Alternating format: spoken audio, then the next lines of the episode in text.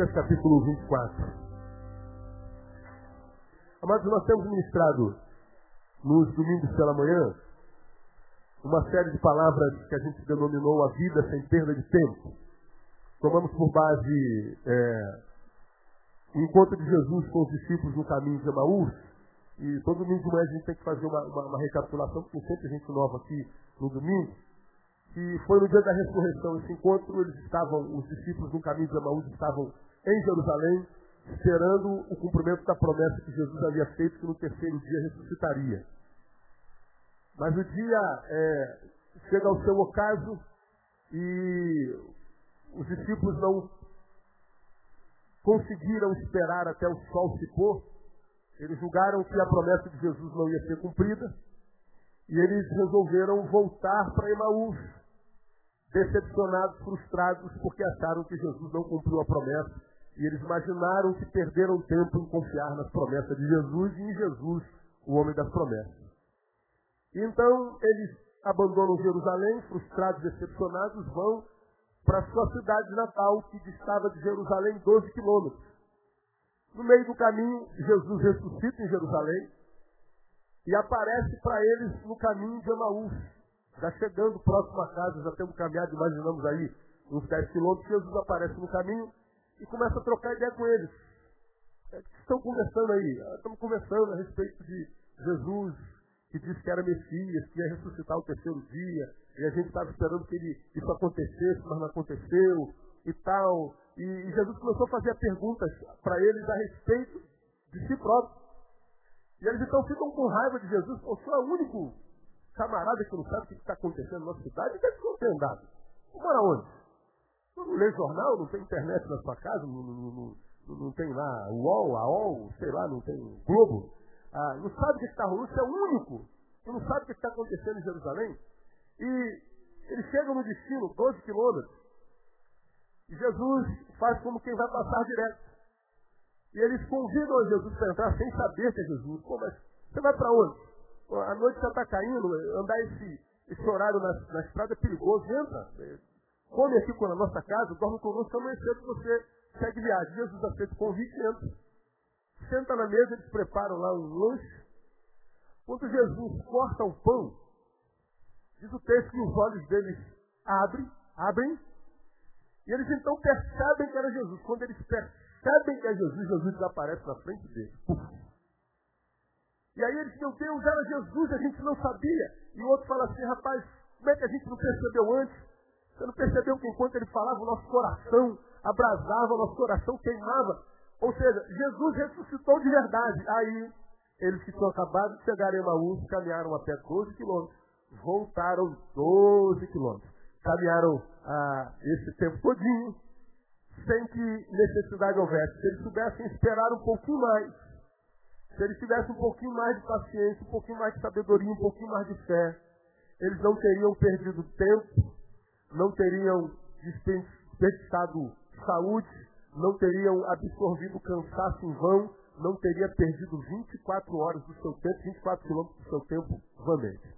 Nós pegamos essa história e fizemos uma, uma, uma analogia entre a perda de 24 quilômetros de tempo, imaginamos aí um dia de caminhada ou mais, com a vida de muitos de nós, que é, passamos pela vida desperdiçando muito tempo, jogando o tempo fora com coisas que não valem nada.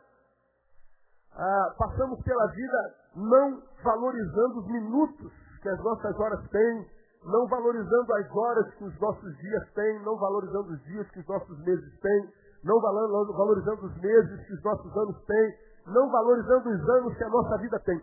A gente vai passando pela vida como se a gente fosse viver eternamente. E aí, sem que nós nos apercebamos, nós vamos jogando tempo precioso da nossa vida que não voltam mais fora. E aí nós vamos entrando na maioridade, vamos entrando na meia-idade, e a gente percebe que o nosso futuro já não é tão longo, o nosso passado já é enorme, e nós estamos ficando velho e não nos tornamos nada, não conseguimos nada na vida, não construímos família, não fomos felizes no amor, não fomos felizes no jogo, não fomos felizes no trabalho, não fomos felizes na vida espiritual, não fomos felizes simplesmente, e a gente então tem como resto de vida choro, amargura, tristeza e frieza. porque desperdiçaram muito tempo na vida. Não souberam valorizar cada minuto, cada instante, cada segundo. Perderam tempo com gente que não vale nada. Perderam tempo com discussões tolas que, a despeito de serem discutidas desde que a terra é terra e o mundo é mundo, até hoje não chegamos a um denominador comum a respeito desse assunto e a gente continua discutindo, se aborrecendo, entrando em rodas de escarnecedores ou gastando tempo com coisas, atividades, atitudes que, desenvolvidas ou não, não acrescentam nada à nossa vida. Nada. E aí acontece o que acontece costumeiramente no caminho com quem trabalha com gente. A gente se encontra com gente que chegou a um período da sua história é, e ele olha para a sua história e fala como falaria o menino lá do, do Eclesiastes capítulo 12. Não tenho neles contentamento. Você se lembra de Eclesiastes capítulo 12? Lembra do teu Criador nos dias da tua mocidade?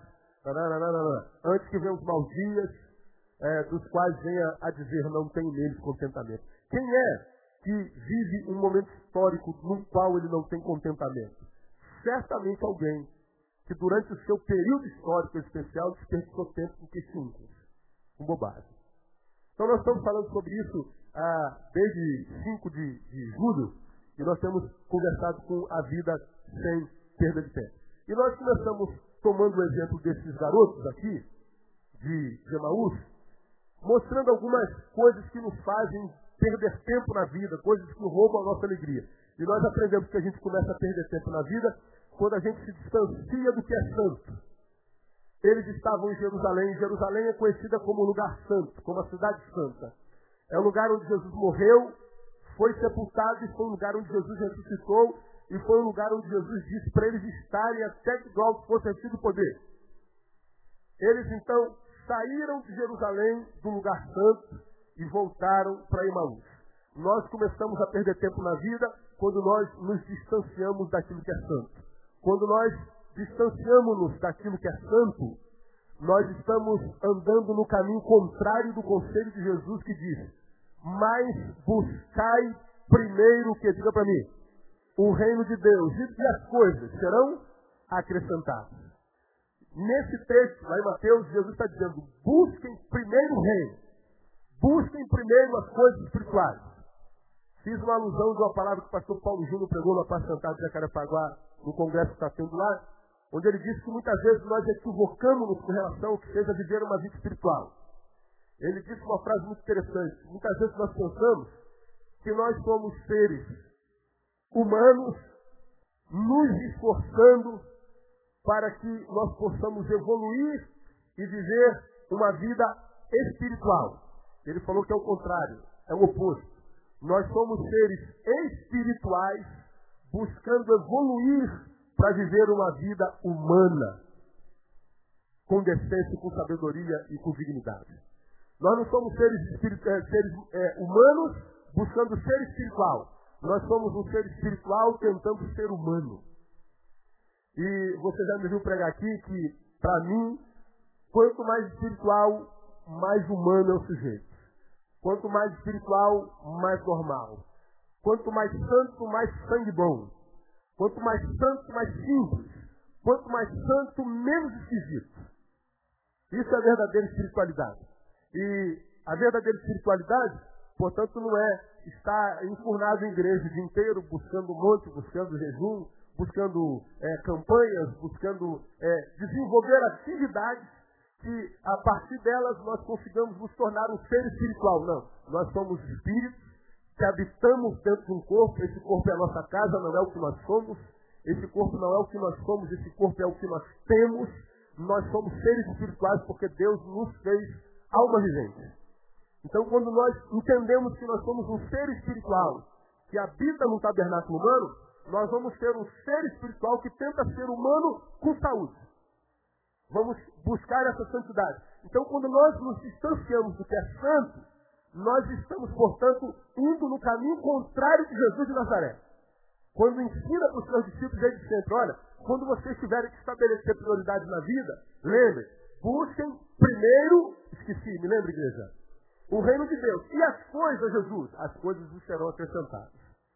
Se você conseguir entrar no reino e o reino entrar em você, as coisas da tua vida material, elas vão ser acrescentadas.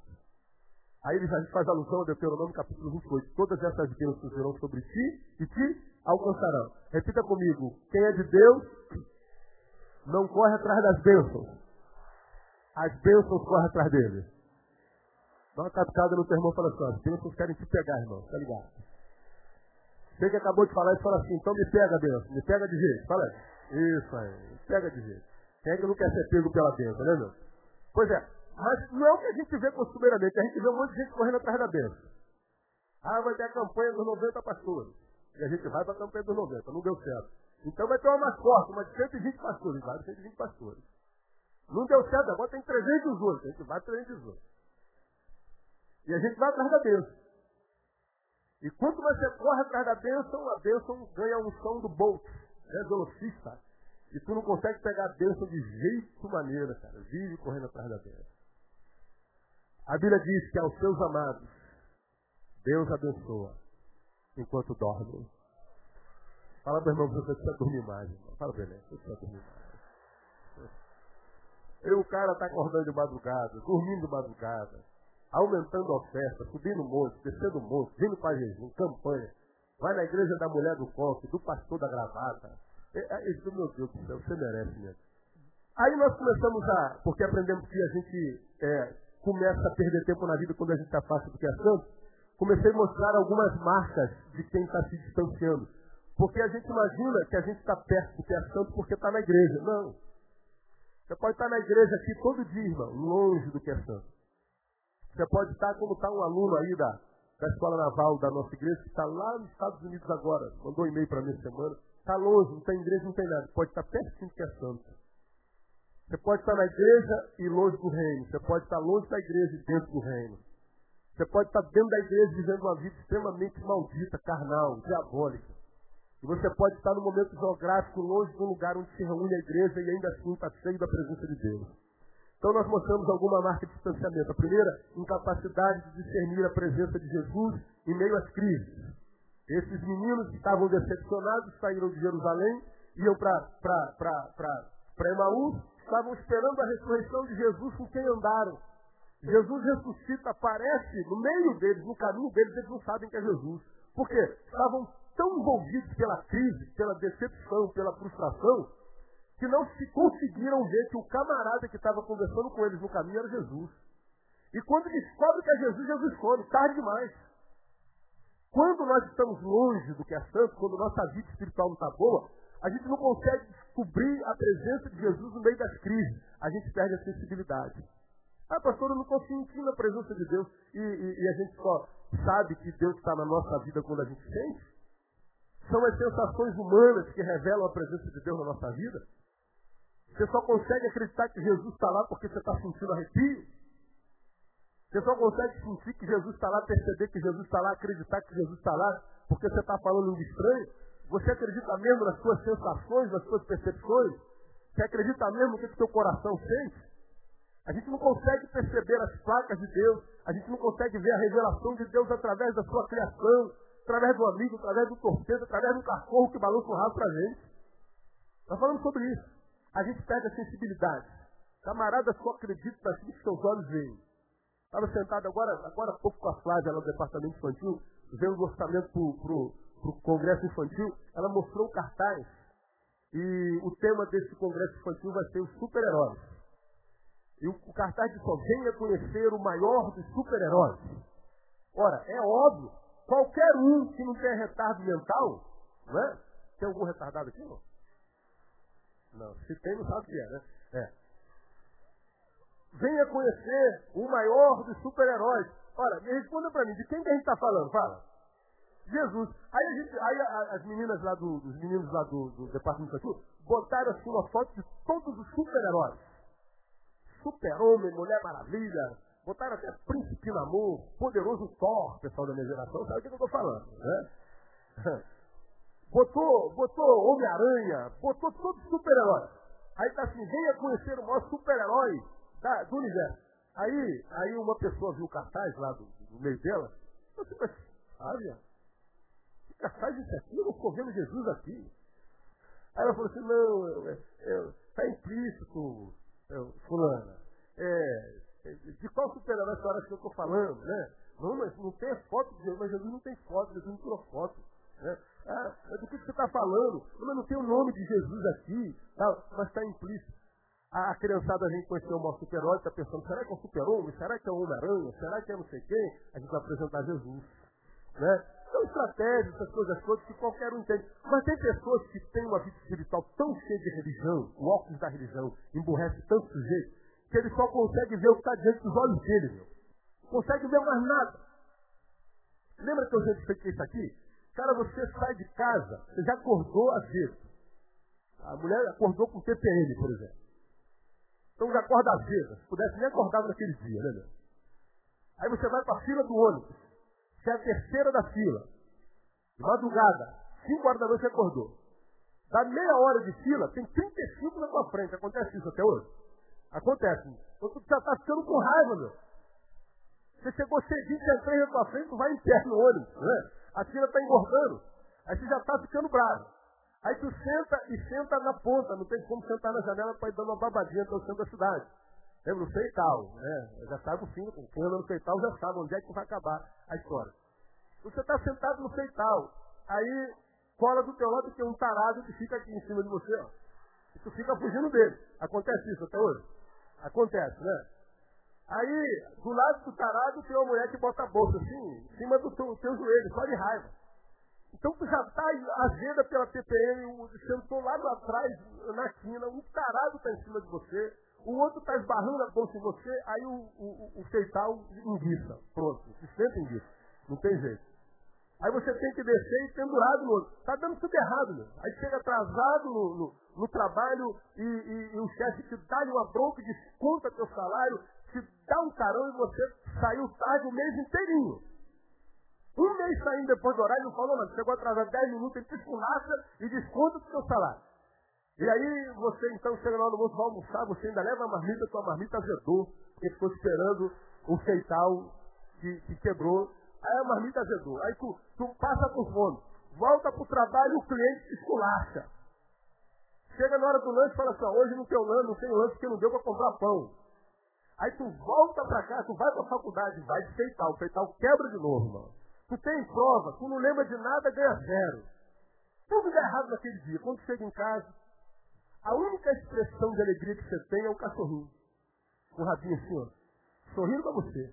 Aí tu vai dar um bico no cachorro. Tá barato, hoje. Meu dia foi uma desgraça hoje. A única, a, a única expressão de alegria que você teve no dia, você desprezou. Aí você fala assim, o pastor Léo é maluco, mas para mim, aquele rabinho balançando, para mim é expressão de Deus por mim. Você sabe que eu amo o meu cãozinho de paixão. O meu cachorro, já falei, se chama Shadow, Barreto. É tratado como filho, parece cachorro de madame. Quem conhece Shadow sabe como é. Você pega meu celular, tem uma foto do Shadow, meu. Não é nem da esposa, às vezes a foto do Shadow lá. E o cachorro é tão amado que ela nem tem ciúme. Pode amar o cachorro. Amo o meu cachorro de paixão. A gente fala assim, mas esse dia foi uma desgraça, esse dia não vai nada prestou nesse dia. E às vezes teve lá um cachorrinho que quis fazer um carinho, você não aceitou. Teve uma criança lá na, no teu, na tua empresa que puxou a tua saia, puxou a tua casa. Tem filha, olha o meu desenho. Ah, legal, não bem não, moleque, sai fora. E, e o moleque estava te amando de longe, te entregando um desenhozinho. É, não tem tempo não, é legal, deixa eu abençoe, viu filho? Deixa eu abençoe. Vai. É, as expressões da ação de Deus no dia, a gente perde. Chegou um torpedo, cara. De repente enganado. Enganado. O cara mandou para 78787879 e caiu no 78787878, que é teu. Aí falou assim, eu te amo. Aí você fala assim, ah, bobagem. Não recebe, você não consegue perceber a ação de Deus nos mínimos detalhes. Você acorda de manhã, todo dia você acorda, teu cabelo aqui, esse aqui está cinco alto. Aí tu fica tentando, acontece isso não acontece? Tu fica, comigo não. Tu fica tentando, tu fica tentando abaixar aquele miserável que está endemoniado, aquele fio que está. Né? Não abaixa, meu. Mas naquele dia que foi horrível, ele amanheceu baixinho. E você não se alegrou com aquele cabelo. Puxa, ele está baixo de lado, meu Deus. Gente, meu cabelo abaixou naquele dia. Cara, a gente tem que aprender a curtir cada vitória. Você está entendendo isso, igreja? Não, não. Cada vitória. Quem está longe de Deus, ele espera que as macro coisas aconteçam para se alegrar. Só que as macro coisas não acontecem todo dia. Todo dia acontecem as micro coisas. Se nós celebrarmos cada micro coisa, de micro em micro a gente tem um macro. Se a gente celebrar a, a, as pequenas histórias do dia, a gente vai perceber que o nosso dia floresce. Porque coisas boas acontecem na nossa vida todo santo dia. Coisas boas acontecem na nossa vida todo, todo, todo santo dia. Coisas ruins também. Agora, como a gente lida com a boa e com a ruim, é que é o que vai determinar o nosso dia. Coisas boas e ruins acontecem todo dia. Como nós lidamos com as boas e com as ruins, é que vai determinar como será o nosso dia. Uh, segundo, nós aprendemos semana passada, uma outra marca de quem está distante de Deus, além da incapacidade de discernir a presença de Jesus em meias crises. Uh, uh, soberba. Soberba. É sobre isso que a gente quer falar hoje, nesses 30 minutos que nos sobram. Tem soberba no episódio, pastor? Tem. Veja o versículo 18. Nós estamos em Lucas 24 e nós estamos indo ao 18. Vamos ler o 17 para a gente entender. Então, Jesus lhes perguntou: Que palavras são essas que, caminhando, trocais entre vós? Eles então pararam tristes. Olha para mim aqui. Vamos imaginar a cena. Eles estão aqui trocando ideia. Pô, cara, a gente quebrou a cara, como acreditar em Jesus. Perdemos tempo, o cara falou que ia ressuscitar. Como é que alguém vai ressuscitar? É impossível, é verdade, nós somos trouxas. Eles estão andando. Eles estão andando e aparece Jesus. Ô, rapaziada, o papo está rolando aí. Que palavras são essas que caminhando, veja que a palavra caminhando, o verbo caminhar, está ali, entre duas vírgulas, ele está explícito. Que palavras são essas que, vírgula, caminhando, vírgula, trocais entre vós? Jesus poderia ter dito, que palavras são essas que trocais entre vós? Agora acompanhe o raciocínio. Que palavras são essas que caminhando trocais entre vós? Diz o texto que, logo a seguida, eles então, leia para mim, pararam como? Tristes. Caminhando, conversam. Jesus pergunta, qual é o assunto? Diz o texto, então, que eles param. E param como? Tristes. Tristes. Quando eu leio esse versículo, eu me lembro de uma palavra que o reverendo Caio Fábio pregou aqui nesse púlpito alguns anos atrás sobre aquele texto que diz que os que saem andando e chorando a semear a santa semente, voltará com cânticos de júbilo, trazendo consigo os seus mortos. Nunca mais esqueci daquele sermão. Os que saem andando e chorando, porque nem sempre semear, semear a palavra traz só alegria nem riso. A gente chora, a gente sofre. Viver é sofrer. O sofrimento faz parte do ser humano caminhar, sai andando, chorando, caminhando a semear a santa semente, voltará com cântico de alegria, trazendo consigo seus modos, ou seja, sua, sua colheita. Ele falou sobre as dores da vida. E ele disse uma frase que alguns de vocês vão se lembrar. Na vida, muitas vezes nós andamos e choramos, choramos e andamos, e andamos. Muitas vezes nós andamos e choramos, choramos e andamos. Então, é necessário que nós aprendamos isso. Choramos e andamos. Andamos e choramos. O que não se pode é parar. Essa palavra me impactou muito. Andamos e choramos. Choramos e andando. O que não se pode é parar. Agora, na maioria das vezes, a gente está andando, vivendo. Quando a tristeza, a decepção, a frustração nos toma, a gente para. Paralisamos tudo, cara. Os meninos pararam tristes. Veja, você perdeu o emprego. Triste. Naquela noite do dia em que você perdeu o emprego, você tinha uma, uma romanela marcada com os amigos, rodízio de pizza. Mas por que você foi demitido naquele dia? O que, que a gente geralmente faz? Diga para mim. A gente cancela a noite da alegria. Você Descobriu que o teu namorado beijou a outra. Pronto, você quer morrer. Mata Deus. Aí, decepcionados com ele, abre mão da reunião que tinha da célula na casa do Juquinha. Porque a gente foi alcançado pela dor numa área, a gente vai abrindo mão das atividades que geram alegria, ou geravam até o dia da dor, na nossa vida. Aí você fala assim, pô, cara, não foi legal não. Pô, cara, não estou me sentindo bem não. Aí o que você faz? Não está bem por causa da informação negativa, por causa do, do da dor que foi é, é, que te alcançou naquele instante, do momento histórico que você vive. Aí o que você faz? Você para triste e cancela tudo que porventura possa gerar uma alegria na sua vida. Eles pararam tristes. Paralisados que estavam, só que na tristeza, quando Jesus lhes pergunta, o que está? Qual é o assunto do papo de vocês? Vejam como eles respondem a Jesus. Um deles, chamado Cleopas, respondeu-lhe, És tu o único peregrino em Jerusalém que não soube das coisas que nela têm sucedido nesses dias? Eles olham para Jesus e falam assim, cara, tem o que? É um alienígena? Era, né? Só que eles não sabiam. Tem o que? Tu é um, um retardado? Você, você, não, você é o único camarada que não sabe o que está acontecendo? O que, que eles estão dizendo quando enfatizam? Tu és o único. Cara, todo mundo só fala nisso. Não se conversa sobre outra coisa, sobre os acontecidos nos últimos três dias. Você é o único retardado, por exemplo, que não sabe o que está acontecendo. Onde é que você tem andado? Por que eles pararam tristes? Quando se dirigem ao outro, eles já dão patada. E a gente não sabe que a tristeza e a alegria no nosso coração são propulsores da nossa vida. Uma pessoa profundamente entristecida é impulsionado por essa tristeza a viver, a agir e reagir à vida de uma forma.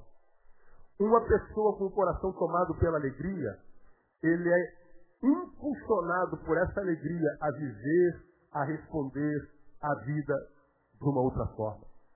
Uma pessoa frustrada, uma pessoa com mágoa, com amargura, ela tem essa coisa como propulsão na vida e a sua vida vai ser em função dessa força que o impulsiona. A frustração, a tristeza e a amargura. Agora, qual ser humano não sabe fazer a diferença entre estar sentado do lado de um ser amargurado e estar sentado do lado de um ser abençoado? Ontem, André estava falando comigo que é, as reuniões das mulheres já começaram e começou com força total e a mulherada está feliz. Amém ou não, mulherada? Começou com o pé direitão.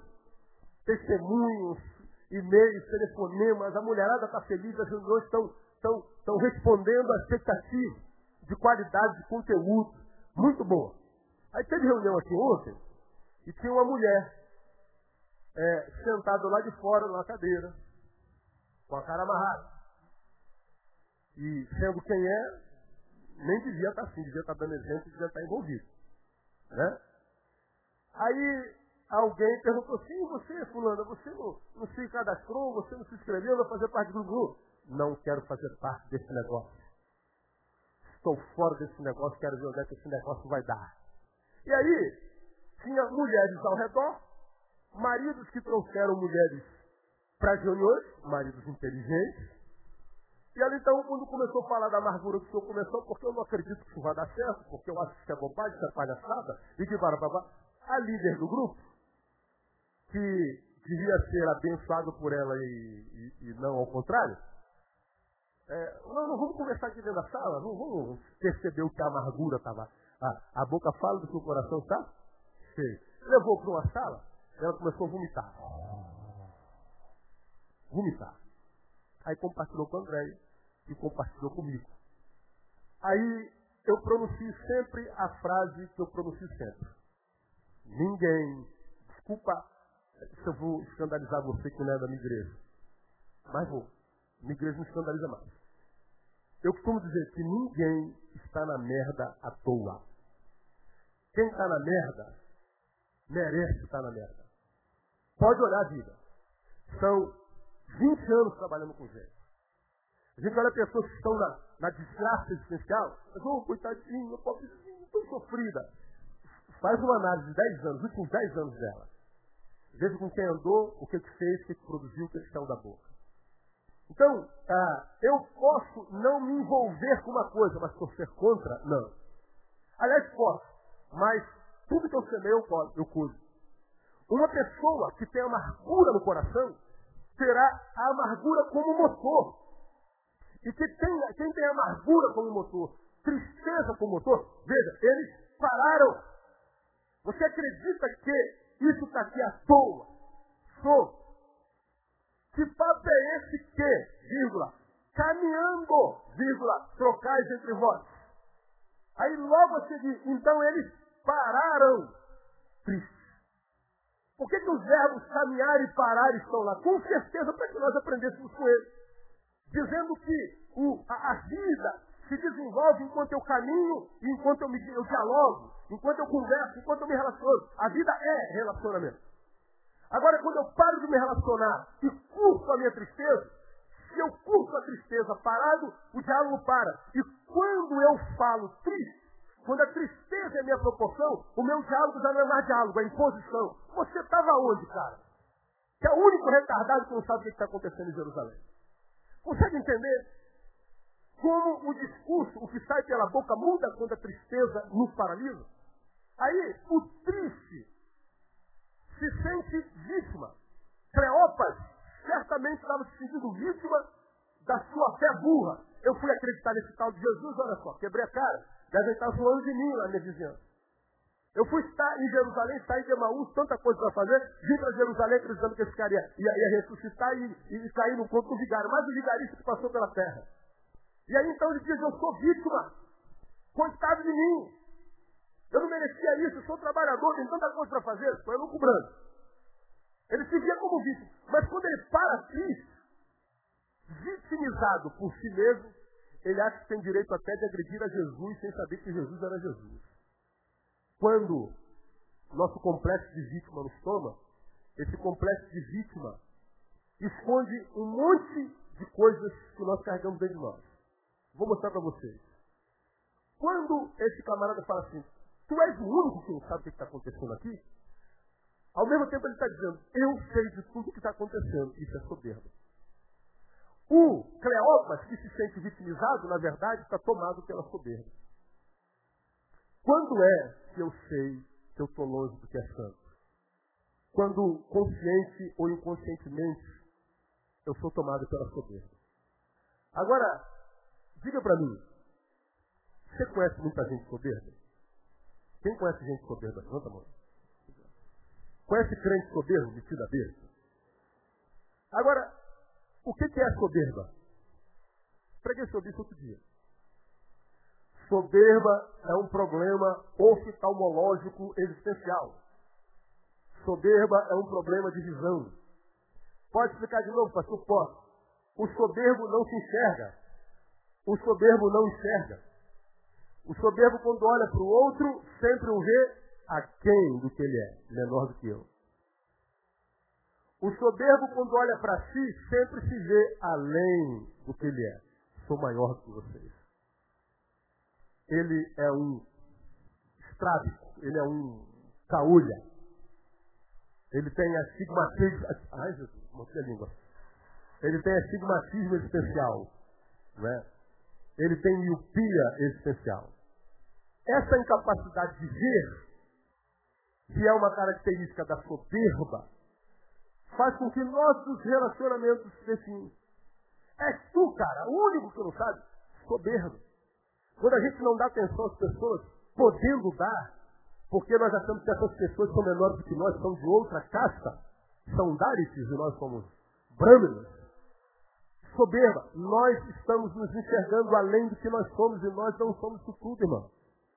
A soberba é um pecado grave, é o mesmo pecado que acometeu Satanás e fez com que ele quisesse subir acima do trono do Criador. E porque ele quis subir acima do trono do Criador, Isaías capítulo 14, ele foi despencado nas partes mais baixas da terra. Querem ver o fim do soberbo, do que perdeu a capacidade de se enxergar? Querem ver o fim daquele que perdeu a capacidade de enxergar o outro com todas as implicações que o outro tem, valores e defeitos? Sabe qual é o fim do soberbo? Abre a tua Bíblia em Provérbios capítulo 18. Melhor, 16. Provérbios 16. Quem já abriu? Eu abri. Versículo 18. Leia comigo.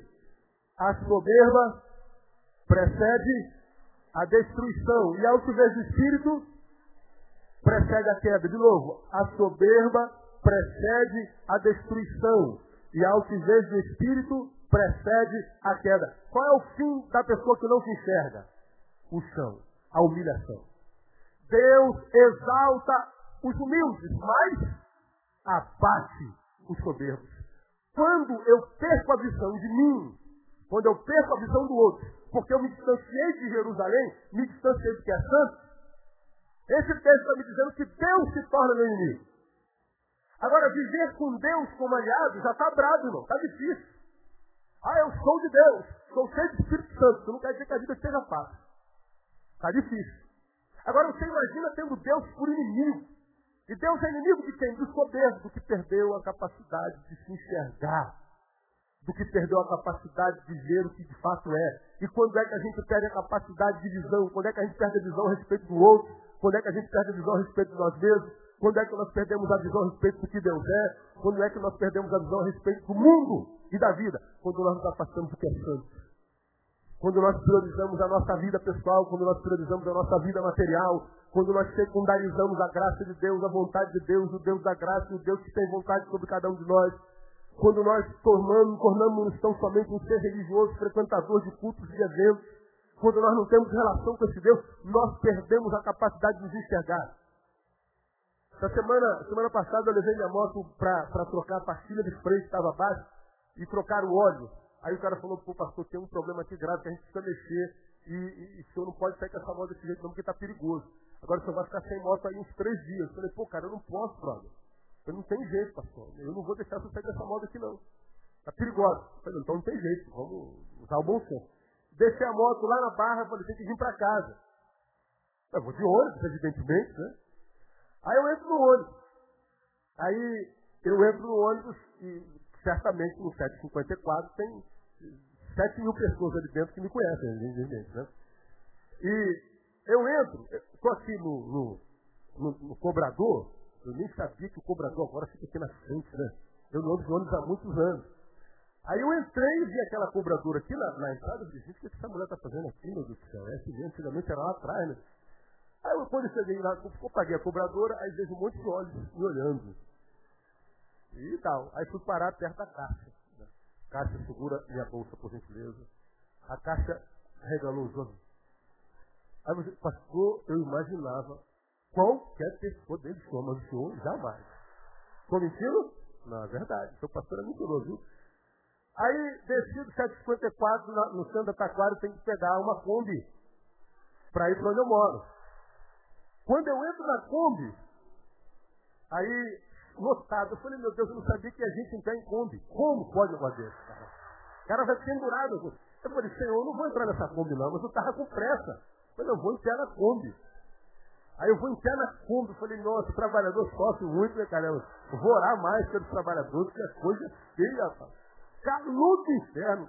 Né? Aí vou na Kombi esmagado, Aí tem um camarada sentado lá no, no canto da Kombi olhando, e tudo hora me olhava. Não, não, não. Como que ele disse, não, não pode ser ele, não é ele. Deus numa Kombi, preso, dizendo, não pode. Quando eu desci na porta do meu condomínio, ele não resistiu. O senhor, o senhor pastor? Eu disse, sou eu. O senhor não está dando uma palavra no DVD do Trazendo a Arca no Marcanozinho? É aquele lá mesmo? Ele sou eu. Aí ele, ele ficou aquela cara de, de paisagem nesse meio. Não resistiu e falou assim, o senhor? Numa Kombi? É, eu mesmo, filho. Euzinho. Agora analisem comigo, vamos analisar a coisa. Por que, que é difícil Cássia me imaginar dentro de uma Kombi, dentro de um ônibus? Por que, que é difícil para o camarada imaginar o famoso Neil dentro de uma Kombi? Por causa da imagem que vocês construíram a meu respeito.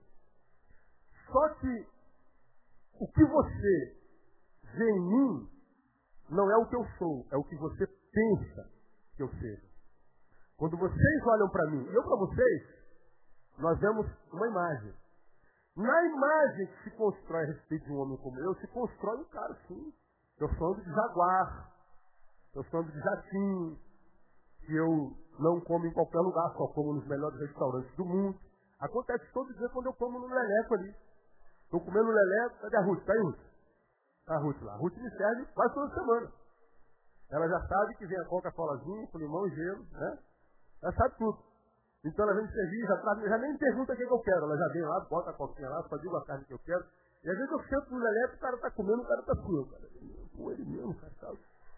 Porque a imagem que ele construiu de nós é uma imagem muito além daquilo que de fato nós somos. De modo que a imagem que eu construí daquela pessoa não cabe dentro de uma Kombi.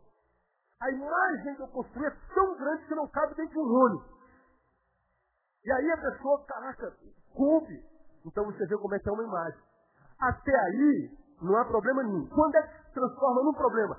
Quando eu acredito que eu sou a imagem que você projetou sobre mim. Aí eu digo assim, pô, eu vou deixar minha moto aqui, pô, homem como eu, não vou pegar ônibus. Vou pegar um táxi. Pô, um táxi da Barra até Taquara vai dar uns, uns, uns 40 contos? 50 contos? Eu não sei o nome do táxi, quando de moto. 30 mil reais? 20? Ah, vocês andam de táxi também todo dia? Ah, vamos botar, vamos botar 20 mil reais. Vamos botar 20 mil reais, 30 mil reais. É. Aí eu fico pensando, pô, um ônibus, dois pontos. Eu nem sabia quanto é que era um ônibus. Eu achei caro dois dias. Aí depois peguei a Kombi, 4 mil reais, né, os dois. Pô, um táxi eu vou gastar porque uns 40 conto, 40 conto eu almoço três dias, quatro dias durante a semana, meu. 40 conto eu levo a mulher para almoçar amanhã. Não, vou de ônibus. Caibo dando ônibus. Agora, se eu acredito, não, eu sou o famoso Neil, sou o poderoso Neil, não fica bem um homem como eu andar de ônibus, o que as pessoas vão pensar de mim andando de ônibus? Vão pensar que eu sou miserável, que eu não tenho, estou dando legalidade pro diabo. Eu sou um homem próspero, rico, estou na teologia da prosperidade, não é? Então eu não posso andar de ônibus. Aí o que, que acontece? Eu não ando de ônibus. Me ensoberbeci. Não, não como no Leleco porque é um restaurante muito pobrezinho. Eu vou comer em restaurantes ricos, que eu pago 60 reais o almoço. Porque eu sou de um tipo maior. Eu sou um homem que abençoa o Brasil e o mundo. Então eu não posso comer em qualquer lugar com essa gente pobre. Eu acreditei na imagem que projetaram sobre mim. Eu me ensoberbeci. Quando eu me ensoberbeço, Deus se torna meu inimigo. E eu posso cair na maior desgraça que um crente possa cair. Eu posso fazer a obra de Deus sem Deus. Mas eu posso desenvolver a obra do reino com o rei do reino contra mim. Comprei meu fusquinha. Já está pronto. Logo mais um vir com ele. Já dei nome a ele, é grão. É o grão de mostarda. Ele é da cor de uma mostarda. Estou apaixonado pelo Fusca. Já rodou o Brasil eu comprei Fusca. Já me veio e-mail de Manaus. Falei, nem não acredito que você comprou um Fusca. Comprei, brother. Mandei a foto do Fusca para ele. Você acreditar. Por que o espanto de me ver andando de Fusca? Por causa da imagem que fizeram de mim. Eu estou apaixonador pelo meu Fusca. Andando no meu Fusca. Quando fui pregar no Jardim fui de Fusca. Aí eu saio de Fusca, todo mundo fica me olhando assim. Pô, deve estar feia a coisa mesmo lá em Betânia. Porra. Caraca. Betânia, dizem que Betânia está bombando, deve estar tá falida. Olha o carro do pastor aí, cara, pelo amor de Deus. Outro cara não acredita que você vai ter coragem de andar de Fusca. Ora, por que, que não? Por causa da imagem. Nós achamos que já não temos mais como fazer coisas simples da vida. A gente não pode mais comer churrasquinho na praça. Por quê? Soberba. A gente não pode mais ouvir o conselho de uma pessoa que estudou menos do que a gente. Soberba. A gente acredita que a gente é tudo aquilo que, por graça de Deus, conseguimos construir. Ora, eu posso ter faculdade, uma, duas, três, posso ter oito pós-graduações. Mas as oito pós-graduações é graça de Deus sobre a nossa vida. Graça de Deus. Porque a Bíblia diz que a nossa capacidade vem de quem? Do Senhor. De onde vem nossa sabedoria? Do Senhor. Agora, o fato de ter tudo isso, esses canudos todos na parede, não me faz um ser humano diferente de qualquer ser humano. A raça é uma só é humana. Agora, o que, que acontece com muitos de nós? Nós acreditamos porque temos alguma coisa. Porque nos tornamos alguma coisa, nós somos uma coisa diferente das outras coisas que fazem parte da raça humana. Eu não sou o canudo que eu tenho. O canudo que eu tenho, eu tenho, não é o que eu sou. Agora o que, que acontece? O gente sai de Realengo vai morar na Barra, fica besta.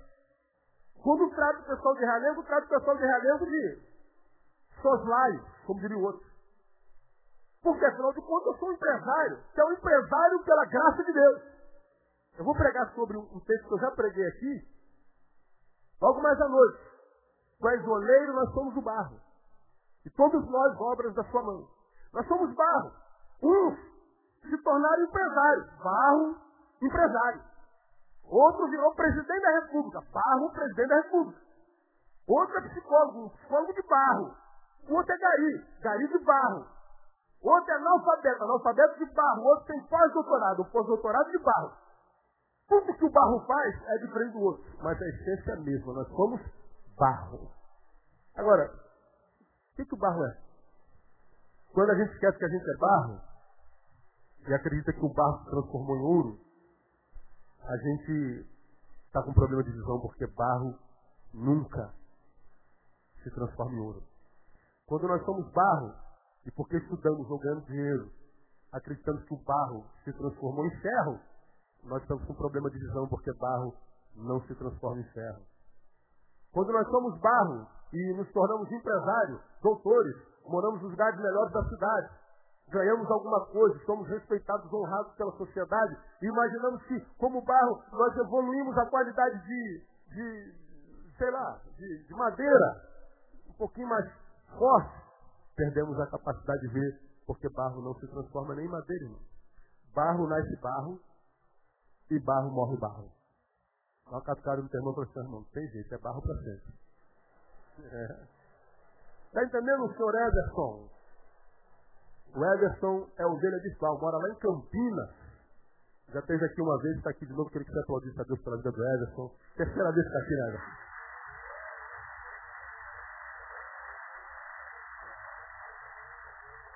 O cara vem lá de Campinas, diz, quando pega o carro, vou lá ver o pastor Neil. Esse cara é doido, né? Deus abençoe. Então, quando é que a gente percebe, irmão, que a gente está longe do que é santo, quando a gente é tomado por problema oftalmológico especial, soberba. E é muito fácil detectar isso. Você quer saber se você é besta? Ah, você trabalha num prédio e tem ascensorista? Você cumprimenta ascensorista? Já cumprimentou uma vez? Ô, seu João, bom dia. Quando a, a faxineira vai lá na, na sua sala, Ô, dona Maria, bom dia. Você trata bem a faxineira? Você cumprimenta o porteiro do seu prédio? Já perguntou o nome de algum garçom que você atende alguma vez? Ah, a gente sabe logo quem tem, a partir da forma como ele trata os humildes, os que estão socialmente abaixo dele. Porque os que estão socialmente acima, a gente vira logo babão, né? monte de babão, bajulador. A gente quer estar perto dos poderosos o tempo inteiro. O tempo inteiro. E a gente não sabe que Deus abate soberbos. Deus exalta os humildes. Ah, e se alguém não é humilde e está no lugar alto, é só aguardar, irmão. vai te sentar. Não precisa jogar maldição, não precisa odiá-lo, não precisa rogar praga, não precisa orar para ele cair. Só aguarde. A soberba precede a ruína. E a altivez de espírito precede a queda. O caminho do soberbo é a queda. O fim do soberbo é o buraco. Agora, se você é humilde, de fato, de verdade, não um humilde impostor, Deus está vendo que você é alguém que consegue dar glória em qualquer situação. Você vai estar dentro do olho e falar assim, Senhor, eu louvo o teu nome porque eu tenho dinheiro para pagar uma passagem. Cria muito, Senhor, está dentro do meu carrinho. Cria muito, Senhor. E eu estou trabalhando para isso, estou orando para isso. Mas ainda não posso ter um carro, eu vou te dar glória dentro do meu ônibus. Você vai dar glória indo a pé, pondo ônibus na fila. Puxa vida, cara, essa, essa vida é sofrida. Deus, não aguento mais andar a pé, pelo amor do Senhor, dá um carrinho aí, me dá uma bicicleta, qualquer coisa. Mas enquanto a bicicleta não vem, eu vou te dar graças porque eu tenho duas pernas. E eu posso caminhar sozinho. Você tem dois pés salgados. Mas está cheio de calo, pastor. Você tem um pé para dar calo. Tem gente que não tem perna para ter um pé para dar calo. Tem gente que tem perna e não funciona. Está paralisado. O pé não presta para nada. Agora você tem duas pernas. E devia estar tá dando saltos de alegria. Porque você pode saltar de alegria. Mas a gente não, a gente está esperando as macro coisas acontecerem. E não celebra as micro coisas que acontecem todo dia o tempo inteiro. E aí nós nos tornamos soberbos. A segunda marca de quem está se distanciando do lugar santo. Soberbo. Perde a capacidade de servir. Ele perde a gratidão. Ele deixa de viver com ação de graça. Ele só, quando olha para a vida, só vê o que a vida não lhe deu ainda. Ele olha para a vida e vê o que falta. Mas não olha para a vida e vê o que tem. Não agradece pelo dia a dia. Está sempre reclamando. Você pode perceber que a maioria dos nossos arrazoados não são em função do que falta. Geralmente são em função do que não sobra. Nós gostaríamos que sobrasse. Você tem hoje o que comer, amanhã não tem. Então você está comendo hoje preocupado com amanhã. Oh meu Deus, amanhã eu não tenho, amanhã eu não tenho dinheiro para pagar, como é que vai ser amanhã? Está comendo, está comendo. Já está no segundo de Guilherme, está comendo. Oh meu Deus, como é que vai ser amanhã? Recebo as crianças, está comendo. Tomou meio litro de, suco de laranja. Tá, burro, né? Ai meu Deus, amanhã como é que vai ser? Em vez de estar tá de cada mordido um glória, cada gole um aleluia, cada gole e mordido um churianda, né? Não. Você está comendo, engordando hoje, preocupado com amanhã, e o amanhã não existe. Em vez de celebrar o hoje, deixa de viver o hoje por causa da preocupação com amanhã. Como que o sujeito vai ser feliz, cara? Que! Então, cara, vive um dia de cada vez. Celebra esse domingo, dia 30. Até porque ele pode ser o último na nossa vida. Tomara que não. Mas pode. Então eu celebro hoje, Senhor. É tudo que eu tenho, não é? É, meu filho. Então curta, meu filho. Se você curtiu hoje, quando o amanhã se transformar em hoje, Deus vai te dar razão para curtir também. E se você curtiu o, o amanhã se transformar em hoje de novo, quando depois de amanhã se transformar em hoje de novo, vai valer a pena de novo também. Porque ele diz lá, este é o dia que fez o Senhor. Para quê? Alegrássemos-nos e regozijássemos nele. Mesmo que nós estejamos tristes. Estamos tristes, pastor, não tem por que me alegrar. Legal, então não pare. Está triste? Legal. Só não pare. Fique em frente, que Deus vai mudar a tua história. Não permita que a síndrome de vítima roube a tua capacidade de ver o soberbo no qual a gente se transforma quando a gente se vê como vítima. Tem um monte de outras lições aqui que a gente tirar aqui, mas a gente está tá terminando. Tu és o único soberba. Ele parou para dar uma lição de moral em Jesus. Ele poderia simplesmente continuar andando. Ô brother, você não está sabendo não? Esse tal de Jesus aí, ele poderia ter continuado a andar. Ele poderia incluir alguém no diálogo. Mas a pessoa, quando tem síndrome de vítima, ela perde a capacidade de inclusão. E adoece pela capacidade de exclusão. Ele se torna um excluso. Vai excluindo as pessoas, excluindo Deus, vai excluindo as coisas boas. E ele acha que tem razão porque eu estou sofrendo, então excluo todo mundo. Não, quem está excluindo é você. Está triste? Só não pare, irmão. Porque como eu tenho dito a você, a vida não tem pena da gente. Você tem pena de si, é outra história. A vida não tem não. Se você para, a vida não para contigo, ela continua. A vida segue em frente. A vida é um bonde. Quer curtir, filho? Sobe no bonde e vambora. Mas você quer descer, o problema é seu. É como a vida trata a gente. Como esse bonde não para, irmão, sobe nesse bonde e vai triste mesmo. Porque não há tristeza que dure para sempre. Choro pode durar uma noite. Mas depois de toda noite vem uma manhã e essa manhã pode trazer uma alegria para você. Quando você estiver alegre, celebre. Quando estiver triste, não pare. Porque Deus vai mudar a sua história. Não se distancie que é santo. Não perca a capacidade de inclusão. Não se ensoberbeça. Não perca a capacidade de ver quem você é. Não permita que a imagem que fazem de si transforme você naquela imagem. Nunca perca de vista o que você é, porque o que você é é o que Deus abençoa. Deus te abençoe com essa palavra e te a capacidade de ver uma vida assim, no nome de Jesus. Amém,